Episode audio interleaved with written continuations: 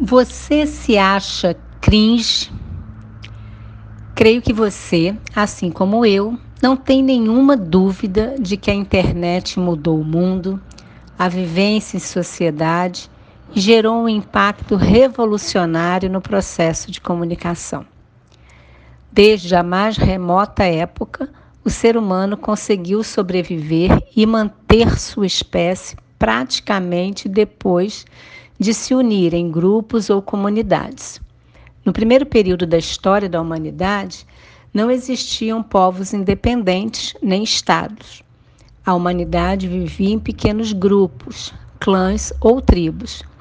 E hoje não é muito diferente, porque a necessidade de se relacionar e garantir contatos com os grupos é uma marca da nossa história.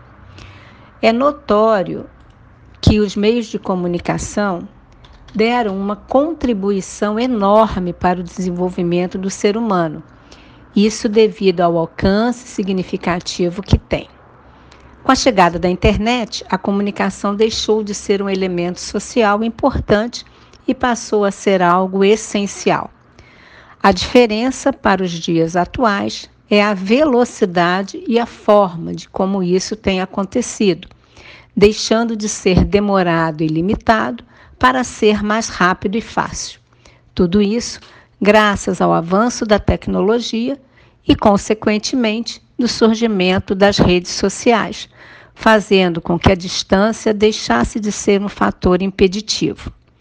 Para a maioria dos usuários deste conglomerado de redes em escala mundial, o acesso a elas passou a ser uma necessidade constante.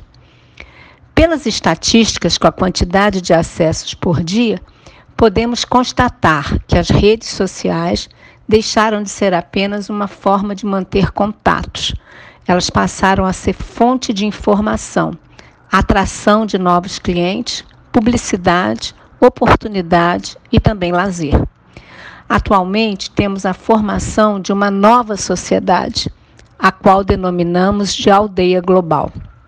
Ela exerce influência direta no comportamento social e o comportamento social também exerce influência sobre ela. E se alguém acha que não é influenciado pelo que está nessas mídias, se engana. As mudanças vindas desse meio afetam diretamente o cotidiano, a forma de agir e também a de pensar das pessoas. Indico o documentário O Dilema das Redes, exibido pela Netflix, como sugestão para pensar mais sobre o tipo de influência das redes sociais. Vale a pena. E é exatamente por causa desta influência, às vezes sutil e outras nem tanto, que me chamou a atenção as discussões do Twitter nos últimos dias sobre o que é ser cringe ou ser proud. Você acompanhou? Um rápido resumo.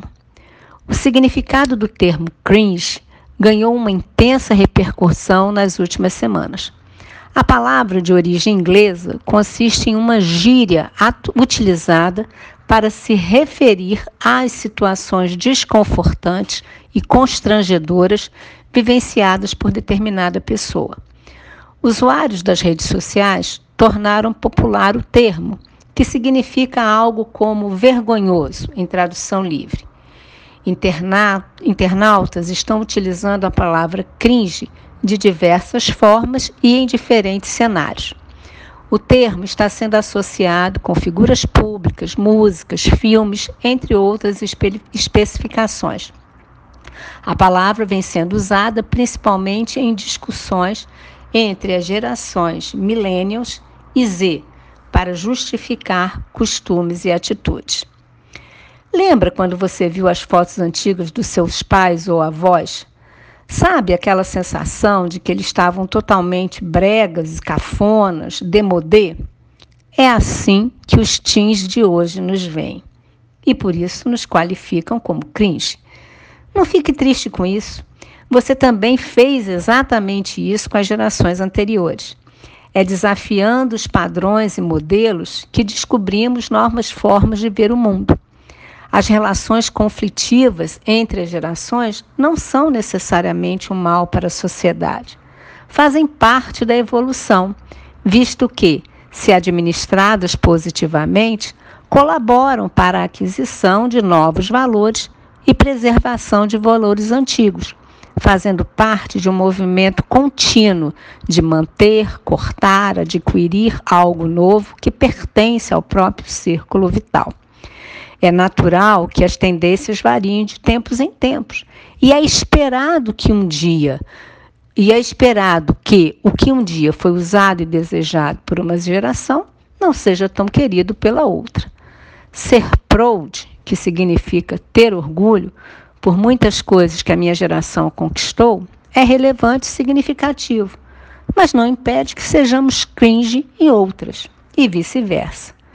E se agora somos cringe, não foi porque mudamos, foi justamente porque não mudamos.